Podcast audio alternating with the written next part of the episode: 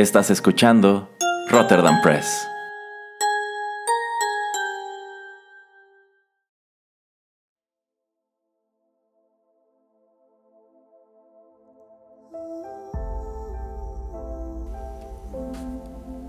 Hola amigos, ¿qué tal? Los saluda Erasmo en una emisión especial de Rotterdam Press, de nuevo en compañía del señor Juanito Pereira, quien en esta ocasión se suma desde el otro lado del mundo. ¿Cómo está, señor Pereira? Hola Erasmo, muy bien, muy bien. Ni tan al otro lado, pero sí un poquito lejitos. Un poquito lejos. Pero bueno, en esta ocasión retomamos el formato de Juanito y las películas porque una vez más está aquí el señor Pereira para hablar con nosotros acerca de una película eh, que en lo personal me gusta mucho. Tengo entendido que el señor Pereira tiene por allí sus opiniones divididas, pero bueno, ¿de qué, de qué filme se trata, señor Pereira? De Bloodsport en inglés o en español Contacto Sangriento. Así es, una de las mejores películas en toda la filmografía de Jean-Claude Van Damme, uno de los grandes títulos del cine de artes marciales de los años 80, una película de la cual de hecho hay muchísima información, que tiene un soundtrack padrísimo que prácticamente es el pretexto para hablar sobre ella en esta ocasión. Así que pues vayamos con, con el primer tema musical y regresamos a hablar sobre este legendario filme. ¿Cómo la ve? Muy bien, vamos.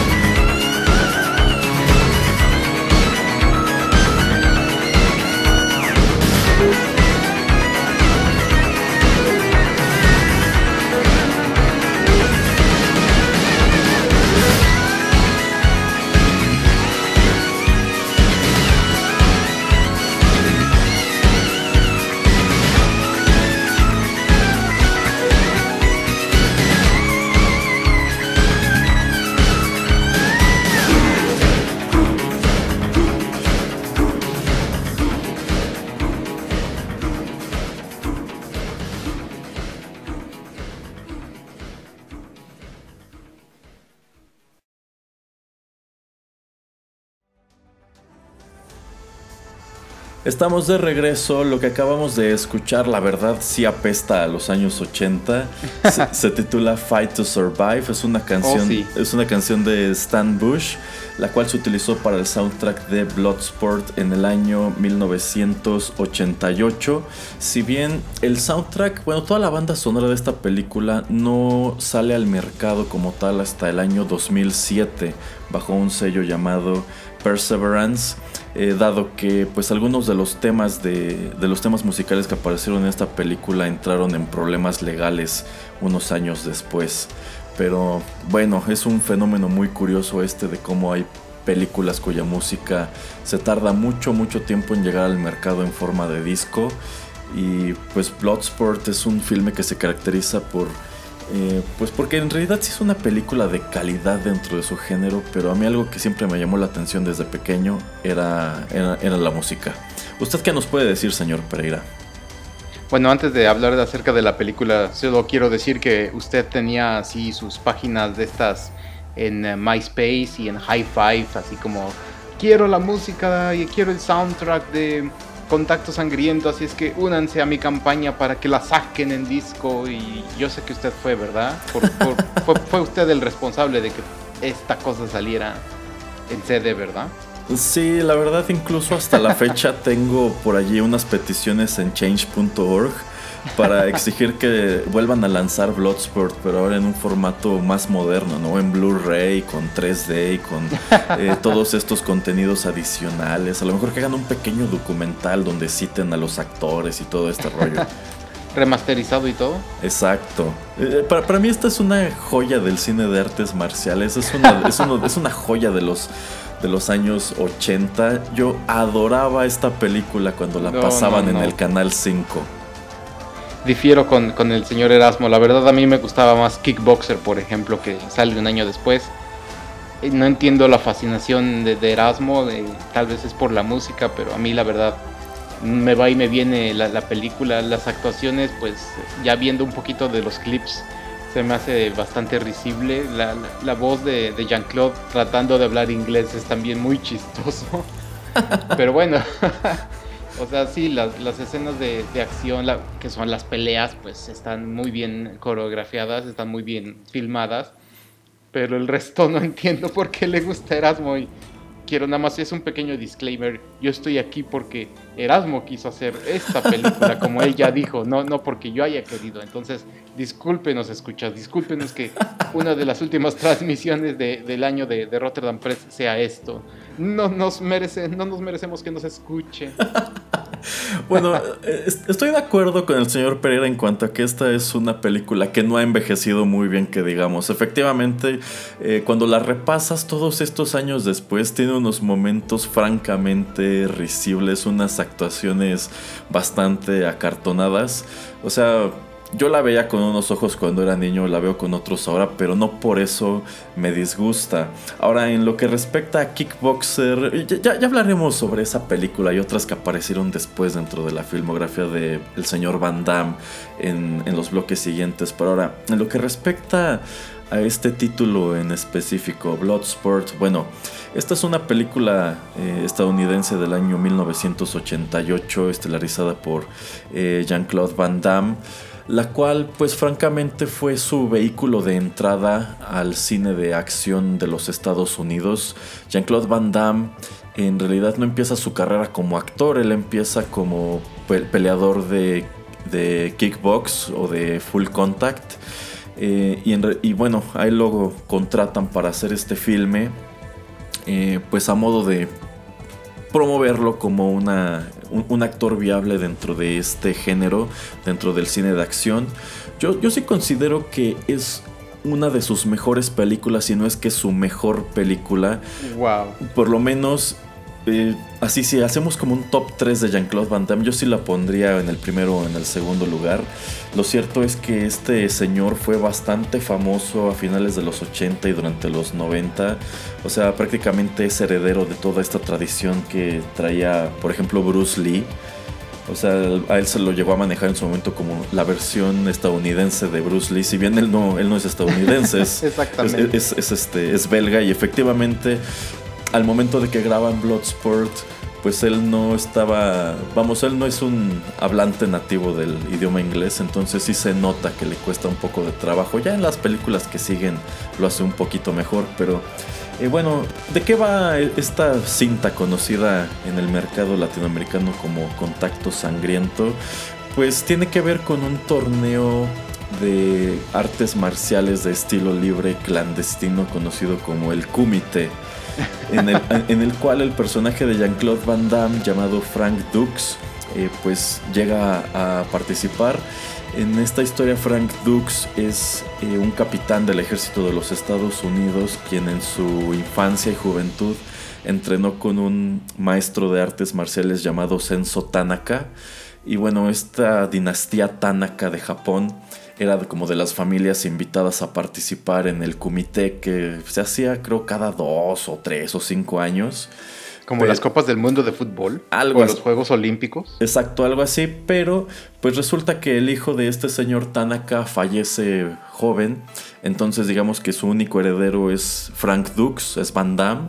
Y por eso él tiene que acudir a participar a este torneo a Hong Kong. Y pues yo creo que parte de lo que lo hace atractivo es que como este torneo incorpora peleadores de todo el mundo que tienen sus propios estilos de pelea, pues ves, ves enfrentarse eh, a Van Damme con, por ejemplo, un peleador de sumo o con bueno, peleadores que tienen estilos muy distintos. Entonces, eh, considero que es un crossover bastante llamativo. ¿Usted qué, ¿Usted qué dice, señor Pereira? Sí, bueno, como, di, como estás diciendo, la primicia de, tener muchos estilos de, pelea es la verdad, eh, como ya mencionaba yo antes, lo hace bastante atractiva esta, a esta película. Eh, pero es como te digo, no, no puedo encontrarle cosas muy buenas. Em, porque te sabes la historia, ¿no? De, bueno, se supone que este personaje sí existe en la vida real y es de digamos, entre comillas, se basa la historia en lo que él dice. No sé si vas a comentar algo acerca al respecto. Sí, sí, sí, es, justo es a lo que iba.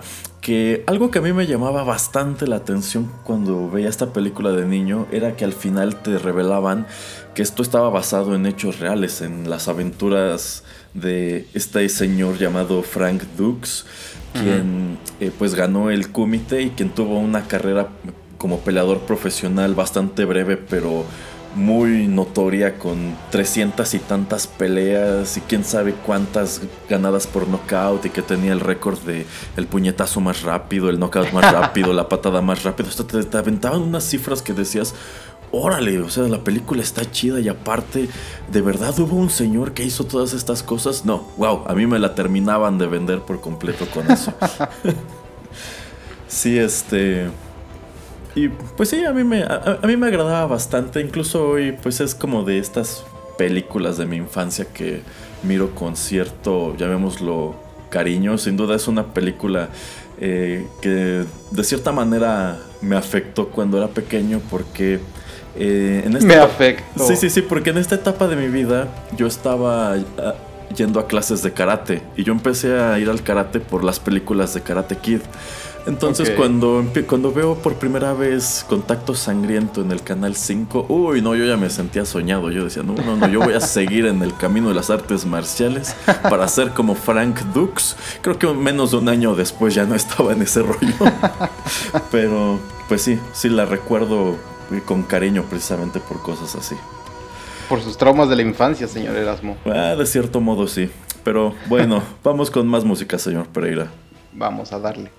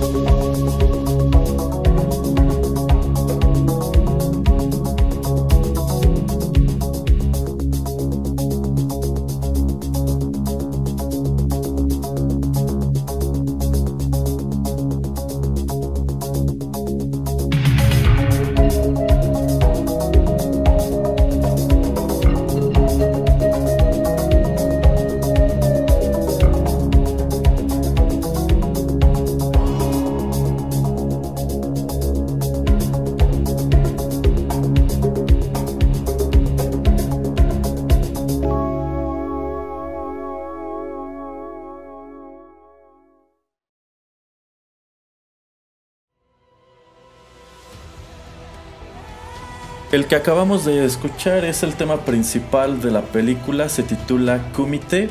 Eh, la música incidental de la misma fue escrita por un compositor que si bien no tiene muchos créditos, o por lo menos muchos créditos famosos, aquellos que destacan, pues la verdad están muy padres en general.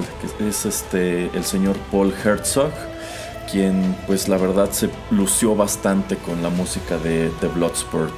Eh, yo siempre he considerado que como que este género de cine tenía un sonido muy cliché. La música, por ejemplo, de las películas con Bruce Lee, pues toda trataba de escucharse demasiado oriental, pero en esta película eh, se avientan la puntada o toman el riesgo de hacer algo bastante más electrónico, más, ah, más americano, y el resultado está padrísimo.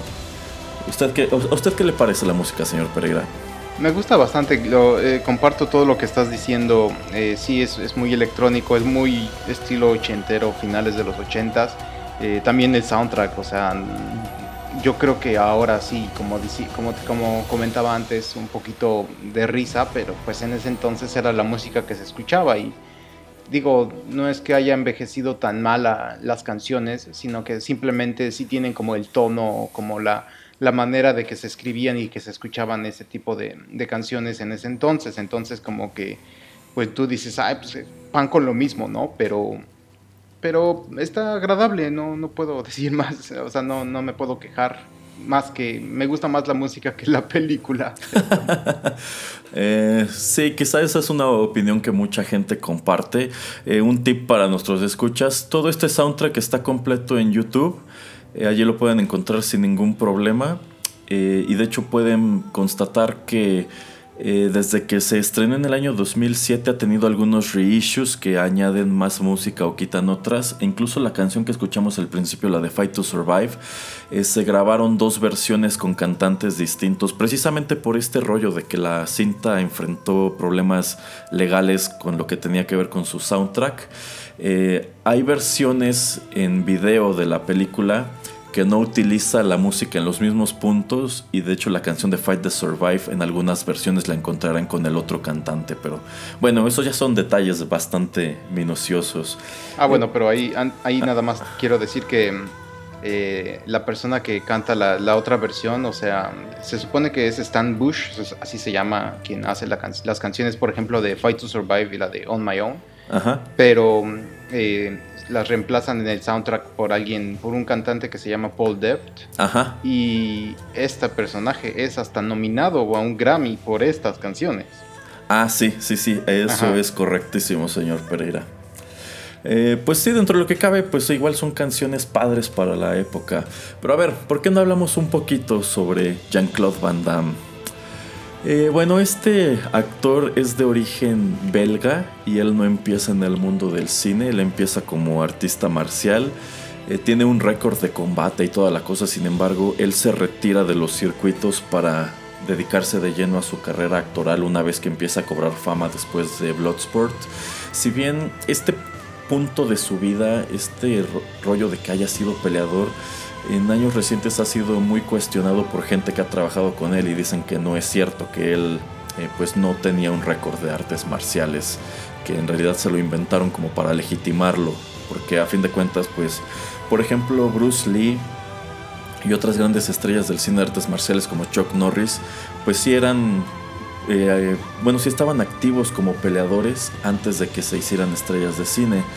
Eh, pero lo cierto es que Van Damme en esta y otras películas de, los años 90 pues demuestra ser bastante competente, si no como peleador, quizá como stuntman, porque por lo menos aquí en Bloodsport lo ves hacer unos movimientos pues muy llamativos, ¿no? Como estos splits o estas patadas que da en el aire en donde prácticamente igual se abre totalmente de piernas. O bueno, este otro movimiento en donde golpea los ladrillos y nada más se rompe el de hasta abajo.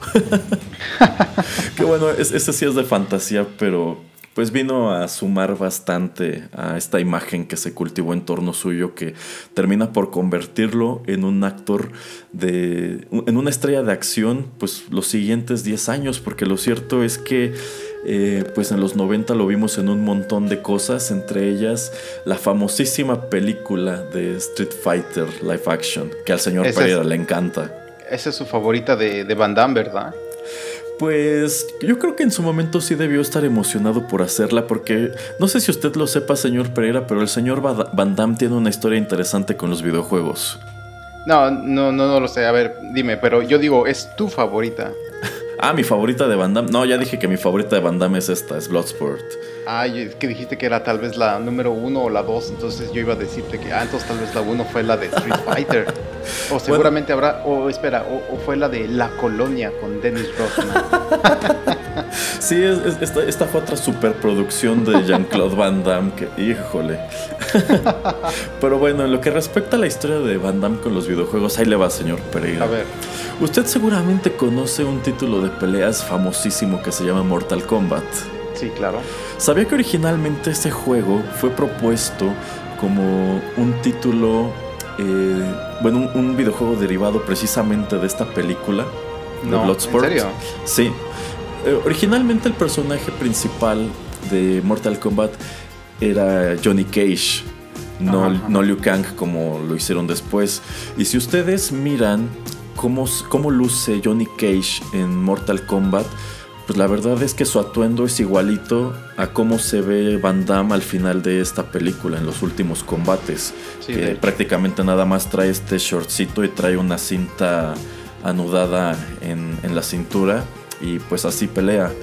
Entonces, eh, cuando Midway, que es la empresa que desarrolla el juego, eh, pues concibe la idea, ellos se lo ofrecen a Van Damme pero pues a él, como le estaba yendo bastante bien haciendo sus películas, en realidad se le hace poca cosa lo que le están ofreciendo y lo rechaza. Sin embargo, Midway decide seguir adelante y hacer el juego de todos modos. Entonces solamente lo rebautizan como Mortal Kombat y en lugar de tener a eh, Jean-Claude Van Damme, que tiene las iniciales JC, lo cambian por Johnny Cage.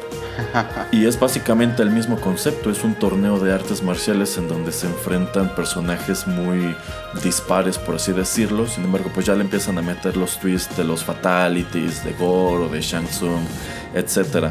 El primer Mortal Kombat discrepa bastante con los siguientes en cuanto a que pues sí se siente como un juego muy inspirado en el cine de artes marciales cuando los siguientes ya son pues muchísimo más de fantasía. Qué interesante, no, no sabía esa historia. Ajá, entonces, pues la franquicia Mortal Kombat se debe a esta película, a Bloodsport, y es muy irónico que años más tarde Van Damme se va a estelarizar la adaptación al cine de la franquicia rival que era Street Fighter. Yo creo que por, por tonto dijo, no, no se me va el tren dos veces, entonces mejor le meto a este.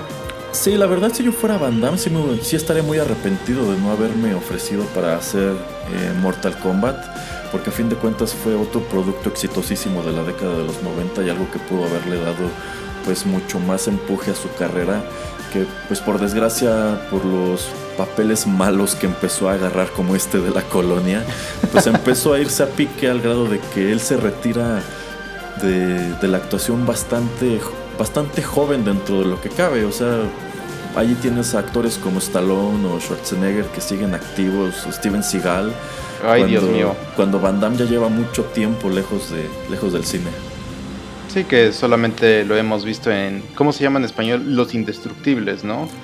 Ah, sí, de hecho, esta es una de las muy pocas películas que ha accedido a realizar en años recientes. Y yo creo que más que nada tuvo que ver que, pues es un proyecto interesante en donde lo reúnen con otras grandes estrellas de la época. A mí la verdad sí me gustó bastante verlo en, en esta cinta, si bien ya también es notorio que ya no puede hacer las cosas que hacía en los 80. No, bueno, y nada más, eh, no, no has visto la de la serie que tuvo en Amazon. Digo, que tuvo porque según yo ya la cancelaron, que fueron solamente como 10 episodios de Jean-Claude Van Johnson. No, no la viste, ¿verdad? No, sí, ya la vi, ya la vi. justo preparándome para este programa me puse a verla. Son seis episodios. Es, ah, una, es una serie producida para el servicio de Amazon Prime. Y Fíjese, señor Pereira, que cuando empecé a verla me gustó muchísimo. Pero cuando terminó la odié. bueno. Porque, o sea, me, agrada mucho que sea muy de sátira, que el mismo Van Damme como que esté consciente de que esto es una gran parodia de su vida. Sí, sí, sí. Eh, la premisa es que eh, Van Damme, al mismo tiempo que era estrella de acción, también era un espía que trabajaba para una organización tipo, creo que es la CIA, ¿no? Ajá. Entonces, este, allí tiene un, es nombre alternativo que es Jean-Claude Van Johnson. Entonces, muchos años después de que se retira, decide regresar tanto al cine como a sus actividades como espía, pero pues tiene considerables problemas en vista de que ya pasó muchísimo tiempo y ya está viejo. Sí, exactamente. Vale la pena que le echen un ojo. Yo considero que los tres primeros episodios están muy bien. Los últimos tres, la verdad, para mí sí fueron muy decepcionantes. Pero pues ahí está como una gran curiosidad de lo muy, muy poco que el señor Van Damme ha hecho en años recientes. Sí, y bueno, también cuando lo que decías de que ya no puede hacer los splits y todo eso. No sé si te acuerdas que hace tal vez 3, 4 años sale el comercial de, de Volvo con los dos camiones y que él va que hace el estándar encima, pues imitando, ¿no? Este, ¿cómo se, cómo se llama eso? ¿Un split o cómo se llama? Sí, eso? sí, es un split. Ajá. Entonces, pues chistoso, ¿no? Que también hay un detrás de cámara de todo eso. Es muy, muy interesante todo cómo sucede ese comercial y ya después como eh, pues se vuelve casi casi hasta un, hasta un meme y mucha gente tratando como digamos entre comillas replicarlo porque pues todos sabemos acerca de, la fama que tuvo Van Damme en los noventas.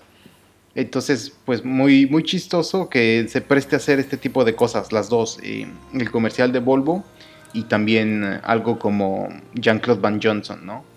Exacto, que por cierto este rollo del split, la primera vez que se ve es precisamente en Bloodsport y por eso el personaje de Johnny Cage en Mortal Kombat tiene ese mismo movimiento en donde hace un split y pues le da un golpe en la entrepierna al, oponente. Eh, bueno, pues vamos con otra canción, señor Pereira. Excelente.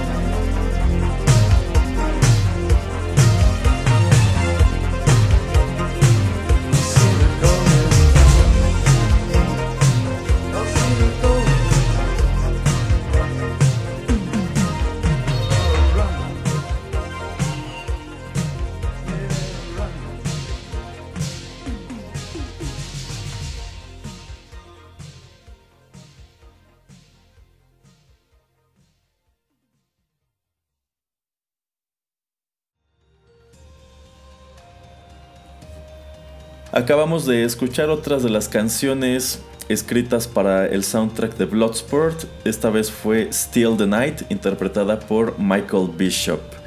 Eh, esta canción igual sonó bastante en su año, en 1988.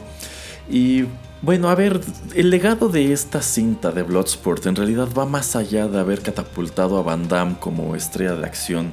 Eh, como suele suceder con todos aquellos productos de Hollywood que tienen éxito, porque sin duda Bloodsport fue una película bien recibida por la crítica y sobre todo por la taquilla, pues tenían que empezar a hacerle secuelas. Y por allí hay eh, una que dos franquicias que eh, impulsaron a Van Damme, que de hecho también generaron su propio universo, por así llamarlo.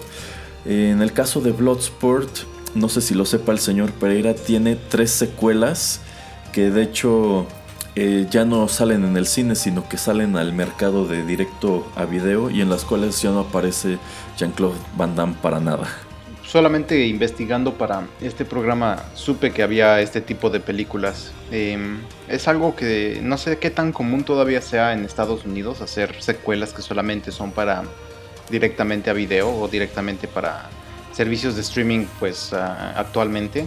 Pero sí era algo que se daba mucho mucho en este en los noventas y puedes rascarle a muchísimas películas. Creo que también Kickboxer, ¿no? Tiene como seis o ocho iteraciones. No, sí, es algo así loquísimo. en el Golden o en alguno de esos canales puedes verlas, podías verlas a veces. En serio.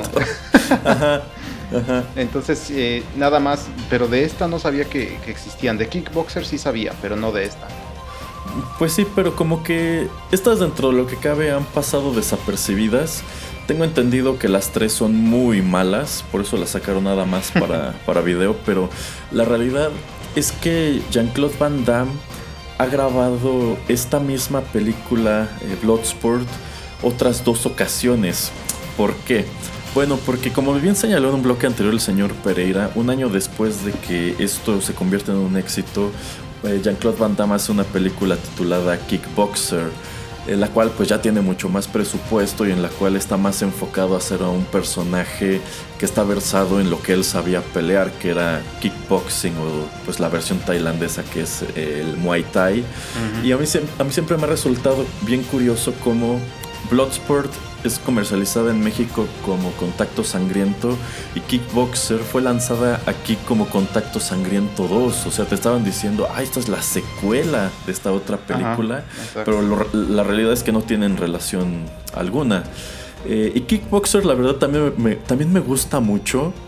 Eh, tiene una historia un poquito más lineal, ya omite por completo todo este rollo del, torneo. Es como, más como una película de venganza. Pero fíjese, señor Pereira, esa también tiene música padre y no tengo la certeza, pero me parece que es hasta del mismo compositor, ¿eh? ¿Ah, sí? Creo que sí. Pero bueno, ah, de hecho, tienes razón, sí. De hecho es lo que estoy viendo ahorita. Es, es el este Paul Herzog el mismo. Ah, mire, ahí lo tiene. Entonces en otra ocasión quizá podamos hacer un programa a propósito de Kickboxer, pero pues esta cinta también tiene un montón de secuelas que todas igual salieron nada más para video. Van Damme nada más apareció en la segunda y al principio nada más regresó a morirse porque estaba obligado contractualmente a aparecer en la segunda, pero pues ya le deja toda esa historia a otros actores. E incluso es una serie que ya entró al terreno de los reboots y los remakes y las requels. O sea, siguen sacando películas de Kickboxer.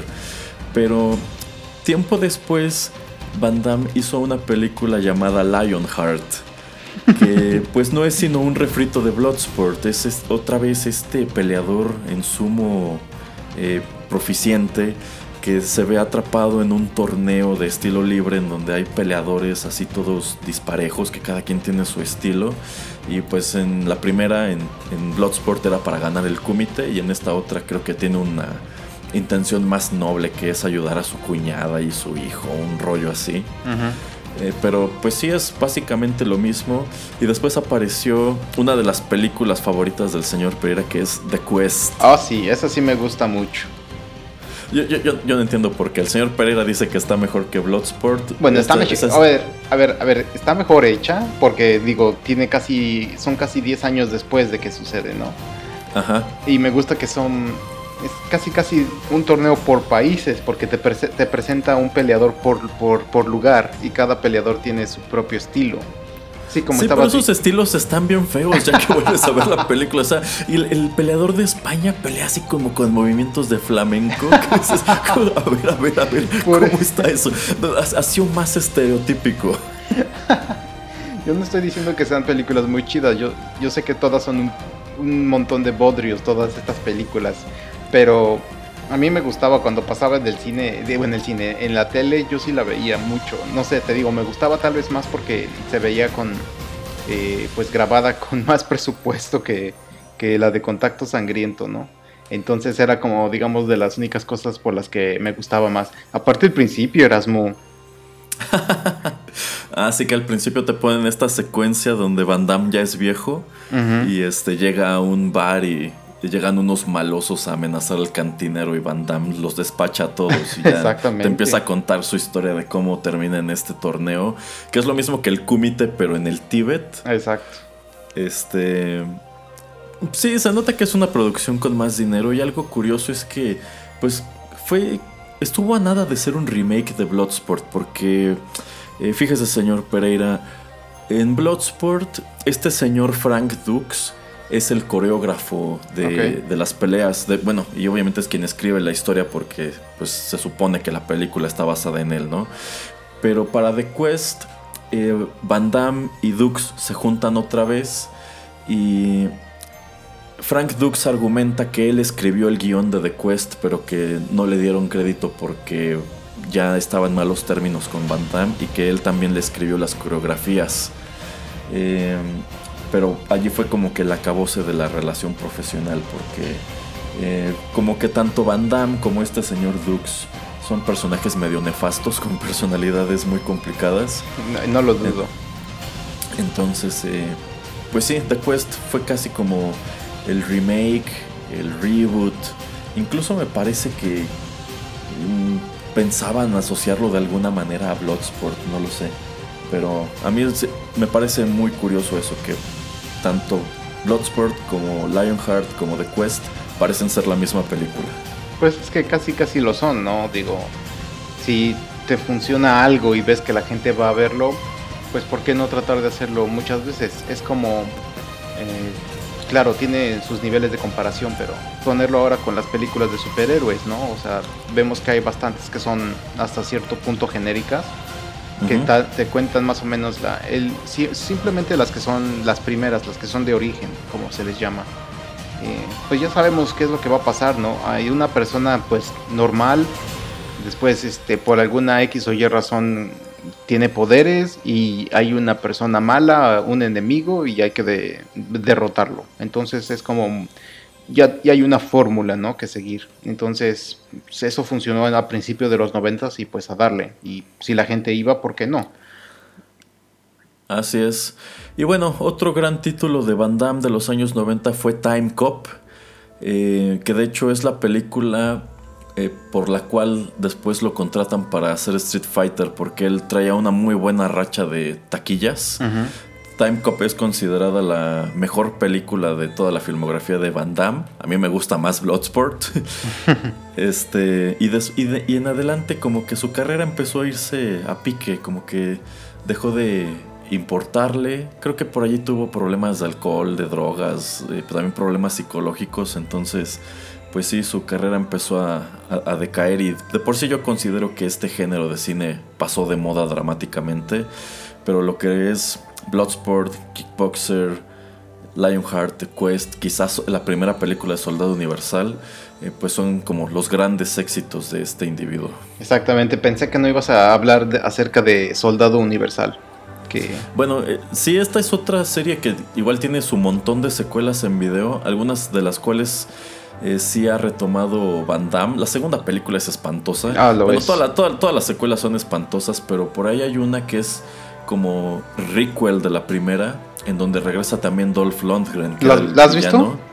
Eh, he visto clips, la verdad, no se ve mal, o sea, tampoco se ve así, uy, súper espectacular, pero eh, tiene buenos comentarios. Ok, digo, porque yo sé que existe, pero la verdad nunca la he visto y es que también eso de digo, ya cada vez que sale una nueva de esas, pues Dolph Lundgren y sobre todo Jean-Claude Van Damme pues se hacen más viejos, entonces no pueden hacer todo lo que hacían antes. Y pues ahora como, ya ves, creo que en la 2 es como, ay, yo soy como el, no, sino el maestro, como el arquitecto de los nuevos soldados, soy como su general o como su comandante o lo que quiera ser. Y yo soy un modelo antiguito y etcétera, así como para que ya no tenga él que hacer tantos, tantos stunts tantos movimientos así tan radicales, pero pues a mí como que eso le quita mucho a la historia. La primera me gustó bastante, sobre todo el, inicio, no sé si te acuerdes, sí. que, es este, en una presa, ¿no? Eh, tiene que rescatar a algunos, este, alguna gente que está secuestrada, hay unos este, terroristas y entonces hasta tienen como que hacer, bajar en rapel y están corriendo eh, verticalmente así, bueno, ahora sí que de arriba para abajo y es una, una, una escena muy, muy bien filmada para, para mí. La película pues ya después, claro, tiene que ser un poquito de fantasía, pero la primera a mí me gusta bastante. Sí, sí, yo también considero que es de los buenos títulos de Jean-Claude Van Damme. Bueno, pues vayamos con la penúltima canción de nuestro programa.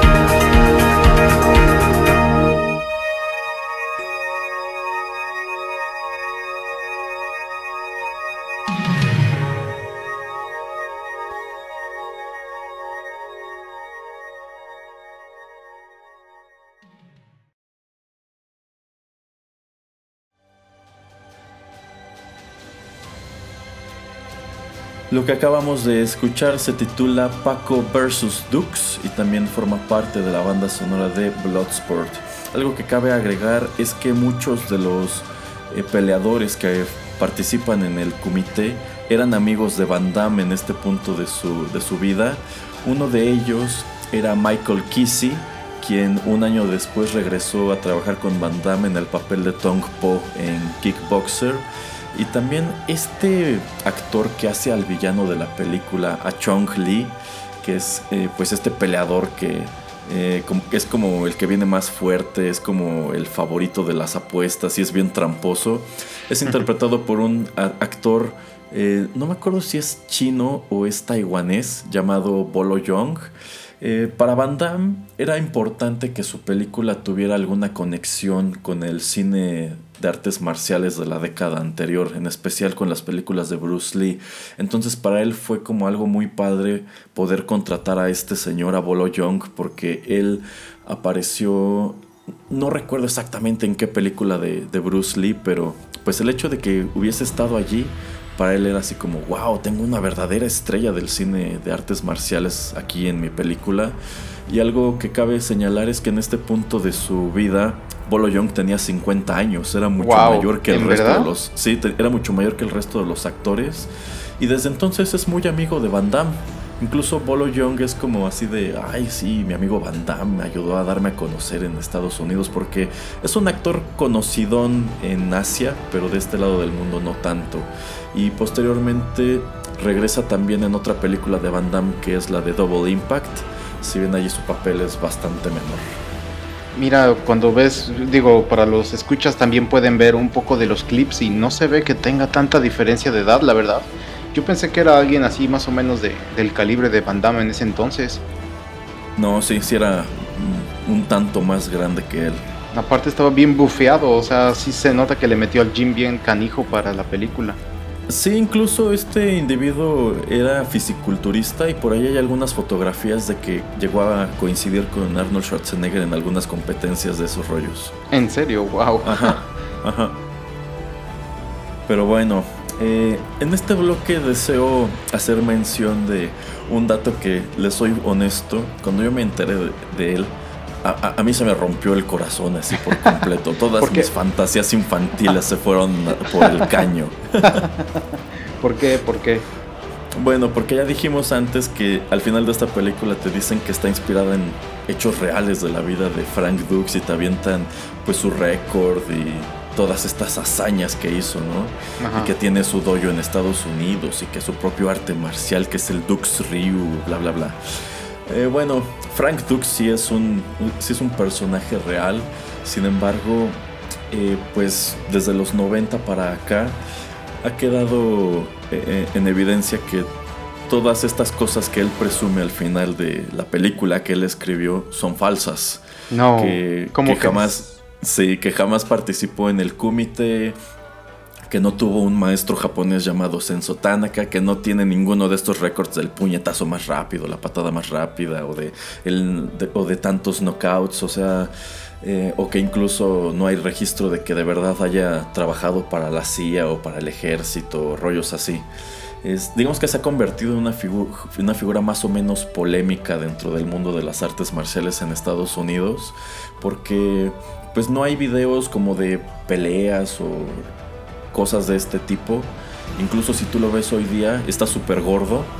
Sigue haciendo demostraciones, pero sus demostraciones son cosas así como de romper tabiques, eh, romper botellas, eh, cosas así, estas, estas cosas que son más espectáculo que genuino arte marcial, que quizá pueden parecer muy espectaculares, pero la verdad es que no son muy difíciles de hacer así como ciertos movimientos en la lucha libre. Eh, exacto, entonces la verdad, cuando yo me enteré que Frank Dux era de mentiras, para, mí fue como que chin, o sea, todas estas expectativas que me creó la película cuando era niño se acabaron. Ya ves, por, por estar de ahí de, curioso y tratando de, buscar la verdad, te salió y, y no te gustó lo que encontraste. Sí, sí, pero pues este gajes de, este rollo de la ficción, ¿no? O sea, quizá allí su error fue haber presentado todo esto como, como verídico, por eso entró en las controversias, cuando quizá pudo haber dicho, pues sí, es ficción, yo escribí esta historia, está padre, a lo mejor me voy a poner a escribir más historias de artes marciales de este tipo y voy a hacerme una reputación dentro del género, pero como decidió aventarse la puntada de presentarse como este personaje larger than life, pues no pudo mantenerse lejos del escrutinio y el escrutinio terminó por exhibirlo. Ay, qué triste, pobre, pobre Frank. Sí, pero bueno, por ahí anda todavía. Pueden ver entrevistas con él en, en, YouTube. Y los que lo entrevistan por lo regular suelen aclarar antes que les cobra mucho dinero por hablar con ellos. Pues claro, Erasmo, hay que comer. Mm, pues sí. Por allí pueden ver este incluso algunos videos de los 90 de que Frank Dux vino a México y lo entrevistaban en la televisión de México y hacía demostraciones de cosas como de defensa personal y de cómo defenderte de alguien que te ataca con un cuchillo, pero, ciertamente todo se ve muy falso. Qué triste. Pues sí, la triste realidad detrás de esta película, Bloodsport. Bueno, vamos con nuestra última canción, señor Pereira. Vamos.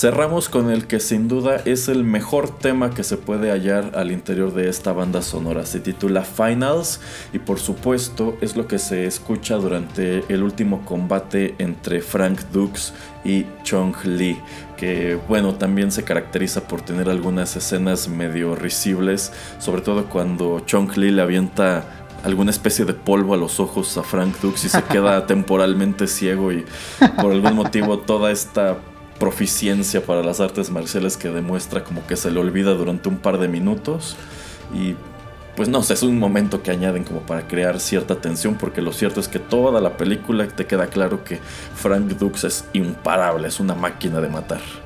Es así como One Punch Man.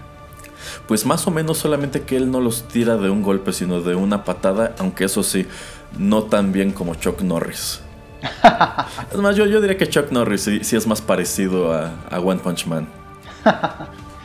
más bien basaron el personaje de One Punch Man en Chuck Norris. Eh, quizá, quizá Chuck Norris actualmente vive en eterna frustración porque jamás en su vida encontró un oponente digno. Pero bueno, eh, ahora sí que eso es lo que podemos platicarles de esta película Bloodsport y también es algo de la música que trajimos para compartir con ustedes. No sé si usted tenga algún último comentario, señor Pereira. No, solamente agradecer que me hayas tenido en este programa de, una de tus películas favoritas y solamente complementar diciendo que sí, después de los noventas, sobre todo Stallone y Schwarzenegger, pues también tienen un periodo donde casi no trabajan en películas de acción tanto así que a Stallone se le ocurre hacerlo de indestructibles y pues ya vemos que tuvo que regresar a, Rocky. de hecho ya va a haber una nueva película de Rambo que se supone va a ser la última. Y pues Schwarzenegger ya vemos que, tuvo que regresar a, Terminator, ¿no? Que también ya va a salir una nueva de Terminator. Eh, claro, obviamente Arnold pues tuvo su, su periodo de gobernador, de gobernator, pero era una, un tipo de cine que estuvo en declive como pues la mayor parte de los años 2000 que ya era como tener también un, un tipo de espía o tipo de agente que, era más pensante, que tenía otro tipo de habilidades también de inteligencia, no solamente habilidades eh, pues eh, en las artes marciales, como ya vemos a alguien como Jason Bourne, por ejemplo, eh, un poquito todo lo que hace Tom Cruise con Misión Imposible y pues yo creo que terminaron los años 2000 y aparte de los problemas personales que tenía Jean-Claude Van Damme, pues la gente simplemente ya, ya no le interesaba este tipo de, cine, entonces pues qué bien y qué mal, ¿no? Porque siempre tiene que haber evolución y, no sé, a mí, a mí siempre recuerdo estas películas de las que hablamos un poquito con nostalgia, me gusta verlas, si están en la tele pues les dejo. Y, nada, eso, nada más es eso, de recordar la infancia y, ver películas que pues no tienen mucho, mucha ciencia, solamente muy buenos estilos de pelea. Así es, y del mismo modo que en años recientes, pues sí, Schwarzenegger y Stallone han regresado con sus viejos personajes. Quién sabe, a lo mejor en el futuro todavía algo, algunas sorpresas le reservan a Van Damme títulos como Bloodsport o como Soldado Universal. Al fin de cuentas, eh, pues dentro de lo que cabe está un poco más joven que los otros. Entonces, eh, pues no, no, tire su carrera por la borda todavía, señor Van Damme. No se decepcione de la vida. A lo, mejor su gran papel todavía está por venir, pero por lo pronto pues nos quedamos con Bloodsport y otras cintas de los 90 que son las por las cuales lo conocimos mejor. Exactamente. Bien, pues con esto llegamos al final de nuestra emisión especial. Muchísimas gracias a todos por escucharnos. Nosotros fuimos el señor Juanito Pereira y Erasmo y los esperamos muy pronto en más contenidos de Rotterdam Press que pues ya son los últimos de este año. Hasta luego. Bye.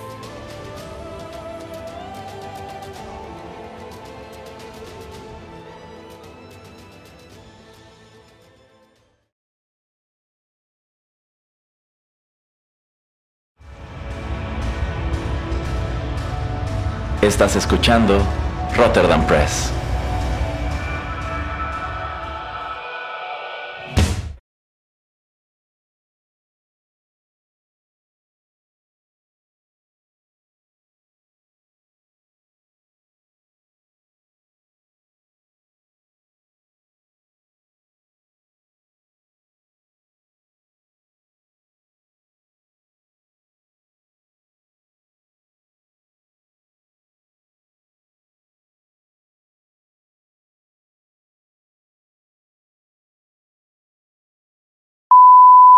He says Senzo Tanaka is his Shidoshi. What's the difference if Bruce Springsteen is a Shidoshi? Okay, USA. Very good.